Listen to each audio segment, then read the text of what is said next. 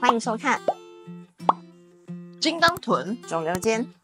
YouTube 频道，好，我们今天要讲的是呢，减脂跟增肌的十大迷思。各十大迷思。，对，就是常常我们自己会遇到或者是听到一些，呃，我们以为大家都知道的事情，或者是颠覆我们认知的事情。但是我们实际做起来完全不是这样。对对对对，好，所以先从减脂的十大迷思开始。好，第一个，计算卡路里是错误的。我先翻个白眼呃，啊！为什么？我觉得这是天大迷思。嗯因为大家以为很多人就说啊，你不用不用算了对，就可以减脂了。嗯但是我觉得这不是错的，因为基本上我对学生呢都是热量，他们都完全没有概念。嗯，那是吃了很多自己高热量的东西，才知道说我自己吃的东西原来这么高热量，嗯所以一直减不下来的原因。嗯，对，因为而且我觉得其实像很多 很多其他一些可能是健身网红或是一些哎 KOL，他们可能会说呃不需要算热量，或者说佛系减脂一个噱头，我觉得是噱头，对。但其实是因为他们本身对这些食物的热量其实已经有一些概念，所以如果你不知道为什么你会变胖，那其实就代表你对你吃进去的食物并没有正确的热量的观念，你不知道这个大概是多少，那你只是看它的体积大小。或者是它的量，然后就觉得，哎，这个这么小，应该热量不高吧？但其实你就是需要算热量。嗯，就是有时候你真的认真算热量以后，你才知道自己原来吃的比想象中的还要多。嗯没有算热量，根本就不知道自己吃了多少卡。嗯像我之前暴食吃面包，一个都是 三百三百卡左右。嗯，那我吃了一次吃六颗好了，那就一千二嘞。嗯那就一天女生的基本的那个一天的摄取六量三十八是一千八。哦，一千八，数学烂。像大家都知道，大 H 其实呃，他这次的备赛，包括他这几次备赛，其实都是走佛系减脂的路线。他也有提到说，其实不需要去精算营养素，但是我觉得重点其实是他有讲到一句话，是说你需要去记录你到底吃了些什么，然后你要去了解你吃多少东西是可以维持体重。那如果你要减脂的话，每周减少零点五到一趴，那你需要再减少多少食物？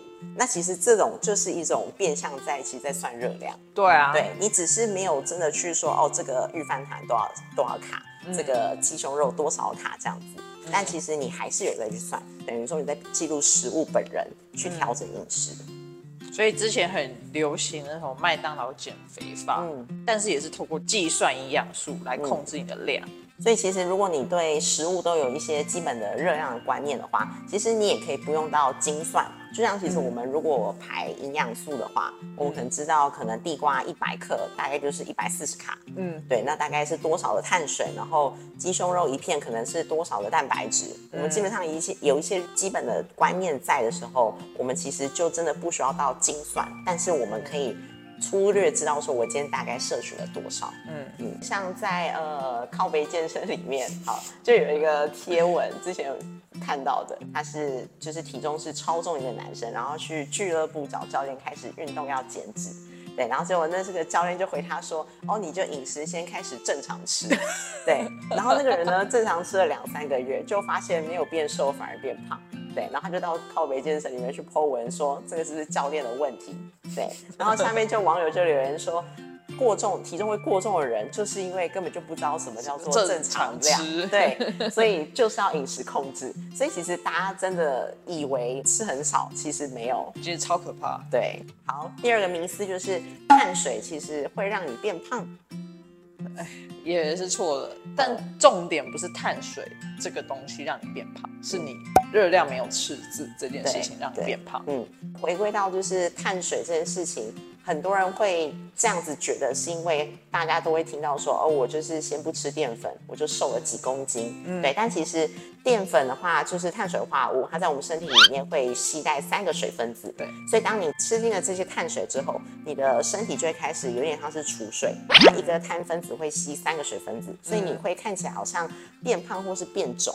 但其实那些都是水对，，都是水分的关系，所以你只要减少碳水，那你就没有办法储水了嘛，所以你可能开始就消，或者是你的体重就会自然下降。但其实那些都只是水分的控管而已。那你真的要去做到减脂的话，其实还是要长期的热量赤字。对，减少碳水确实可以提高脂肪利利用率，但重点是你要能维持多久。像如果你一次减太多碳水，你就完全受不了，然后你又爆回来，这也不是一个很好的方法。嗯，碳水呢，就是主要是提供给身体能量。当你减少碳水，其实就是变相不给身体能量，那你精神状态当然会被影响。嗯那也是跟我们下意识身体会说，哎、你是没办法生存的。嗯，啊，就是会很容易失控。对，这是为什么碳水也很重要的原因。嗯所以无论你是执行高碳，或是低碳，或者甚至你执行断碳，其实只要你有控制好总热量，你有制造热量缺口，你都可以达到减重的效果。对，那所以结论其实就是没有一种食物会让你变胖或变瘦，嗯，其实都是跟你的热量过多或过少才有关系。嗯嗯，好，第三个就是有些人就是容易胖又不可能瘦下来，一样就是吃太多了，嗯，就是没有自己意识到自己是高热量，所以真的不是你身体自己本身的问题，因为嗯。通常、通常啦，比较胖的人会觉得我这样吃好少，嗯。但可能在一般人没有，你吃有点多。对，呃呃，刚刚提到其实就是吃东西，我们没有意识到说这其实是一个高热量的。像例如，呃，我有学生就会想要吃早餐店的蛋饼，对，那个蛋饼其实就是三百多甚至四百都有可能。如果那个早餐店阿姨不手软油是这，样子，直接用撒的，对。那你再加一杯，假如说好拿铁好了，或者是如果是再更可怕一点的奶茶，对嗯，两百多卡，你的早餐就吃了五百卡。你会发现，哎，你九点多吃完了，为什么十一点还没到吃午饭时间，可是你就饿了？嗯对，然后你就觉得，哎，我因为一定是我刚刚吃蛋饼吃太少了。对对，可是其实那都是高热量的东西，然后又让你的血糖快速飙高，所以其实你又饿得很快，然后你又觉得你这样吃很少，所以你等下中午又吃更多，所以你就是这样一直在恶性循环。嗯，像我之前会因为记账嘛，所以会知道我自己吃了什么，面包那一些，嗯加一加七千卡跑不掉。那为什么它会那么容易让我这么快，嗯。嗯，可以吃这么快，然后都不会饱？因为它本身就是好，第一个好吃啦，对，不会停下来，好吃，再来精致碳水，嗯。让你会觉得我一想一直在吃，一直在吃，然后你血糖一上去又下来，你又饿了，这是为什么大家说你不要选那种精致碳水水的原因，也容容易让你饿。如果像他刚刚说他吃到七千多卡，那我们知道减掉一公斤的脂肪，大约是要消耗七千七百卡的热量嘛？对啊，对，所以其实你一天就吃了七千多卡，那你又马上就真的胖一公斤？也没有啊，没有，所以其实你的代谢其实是更好的。就是你今天这样子吃了这么爆了这么多面包，然后你可能又吃了其他东西，对但你也不会马上，你可能是爆了很多天，这才是重点，是因为爆很多天，一天不会让你怎样。对，但就是因为你爆了很多天，然后等到你有意识回头的时候，你已经爆了很多天了。所以通常这个情况其实都是我们会低估了自己的摄取量，并不是真的我们的代谢真的比较差。如果你代谢真的比较差，其实你应该。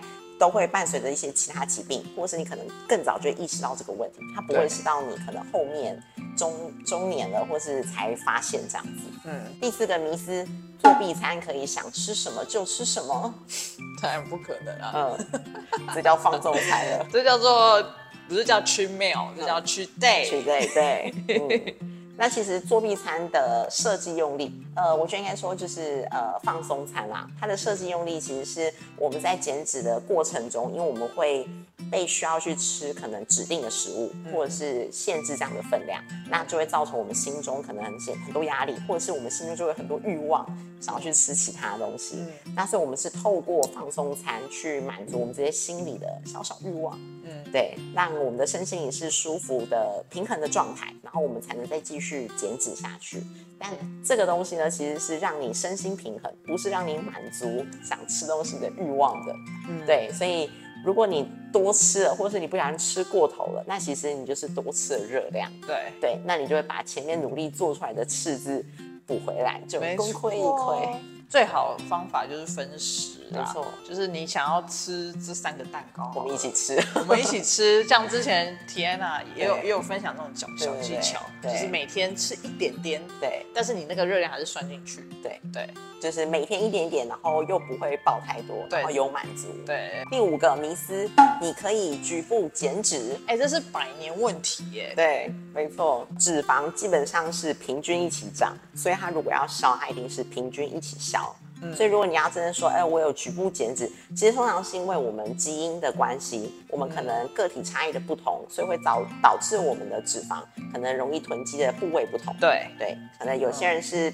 呃，梨形身材，有些人可能是苹果，对对，那就是不同的基因会让你比较容易囤积在某些地方。对所以当你减脂一起减下去的时候，你会发现，哎，为什么我的四肢都瘦了，可是我的肚子还在？嗯对，那就是你只是肚子比较厚，也许它有消，你只是没有发现。对对，因为可能消的还不够多。嗯，对，所以如果你要减脂，或是你最讨厌这个部位，就是都还没有瘦下来，那就是你减的不够多。对，就是对这样。好，第六个迷思，节食会破坏新陈代谢。我觉得这是真的想太多了。嗯，因为大家都会发现，减脂到一个程度，你的体体重开始停滞，就没办法再下去嘛。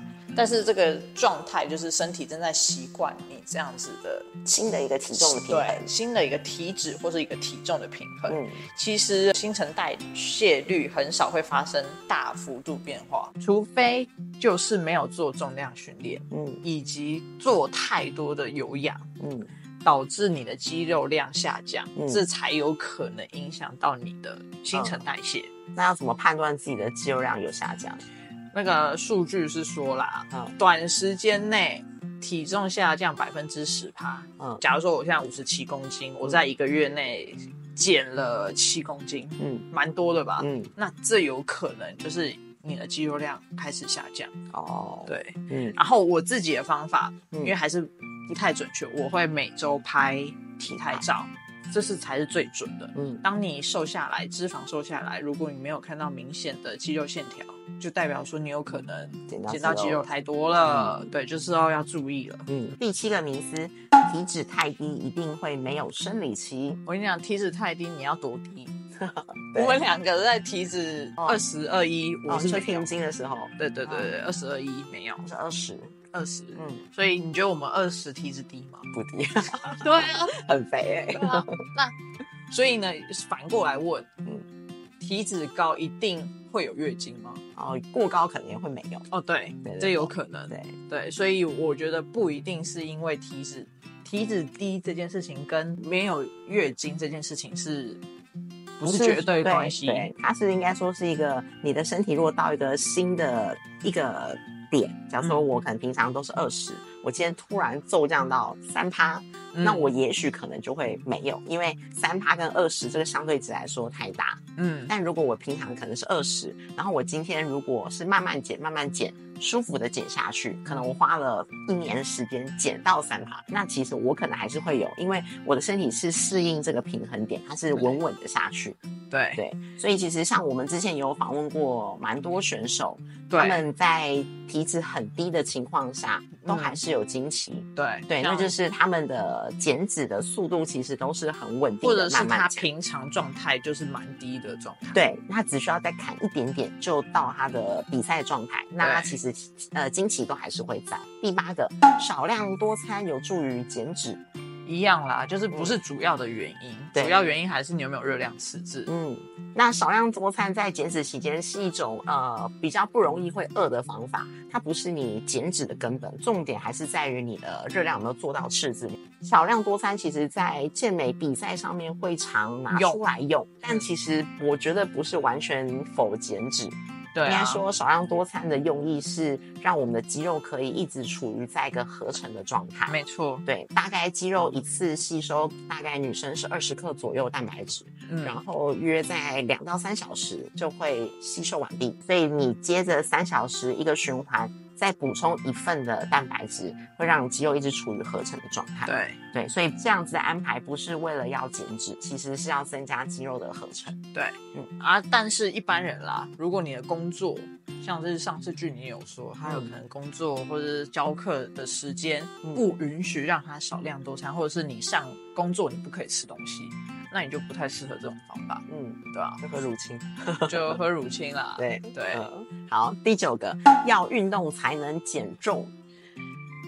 其实有些人躺着就可以减脂啦，对，其实热量赤字就可以减重。嗯，运动是让你增加热量赤字的方法。对，但是如果之一，对，如果你平时活动量够高，嗯，那你就可以不用特别特别去运动。对，虽然我们是教练，但运动它有它的好处啊，就是第一个，你的身体状况一定是更好嘛，你的心肺功能，然后你的肌力，然后你在生活上面，你一定会觉得更轻松、更方便。然后再就是你减下来的时候，其实你还会有线条，嗯对，所以运动一定有它的好处在。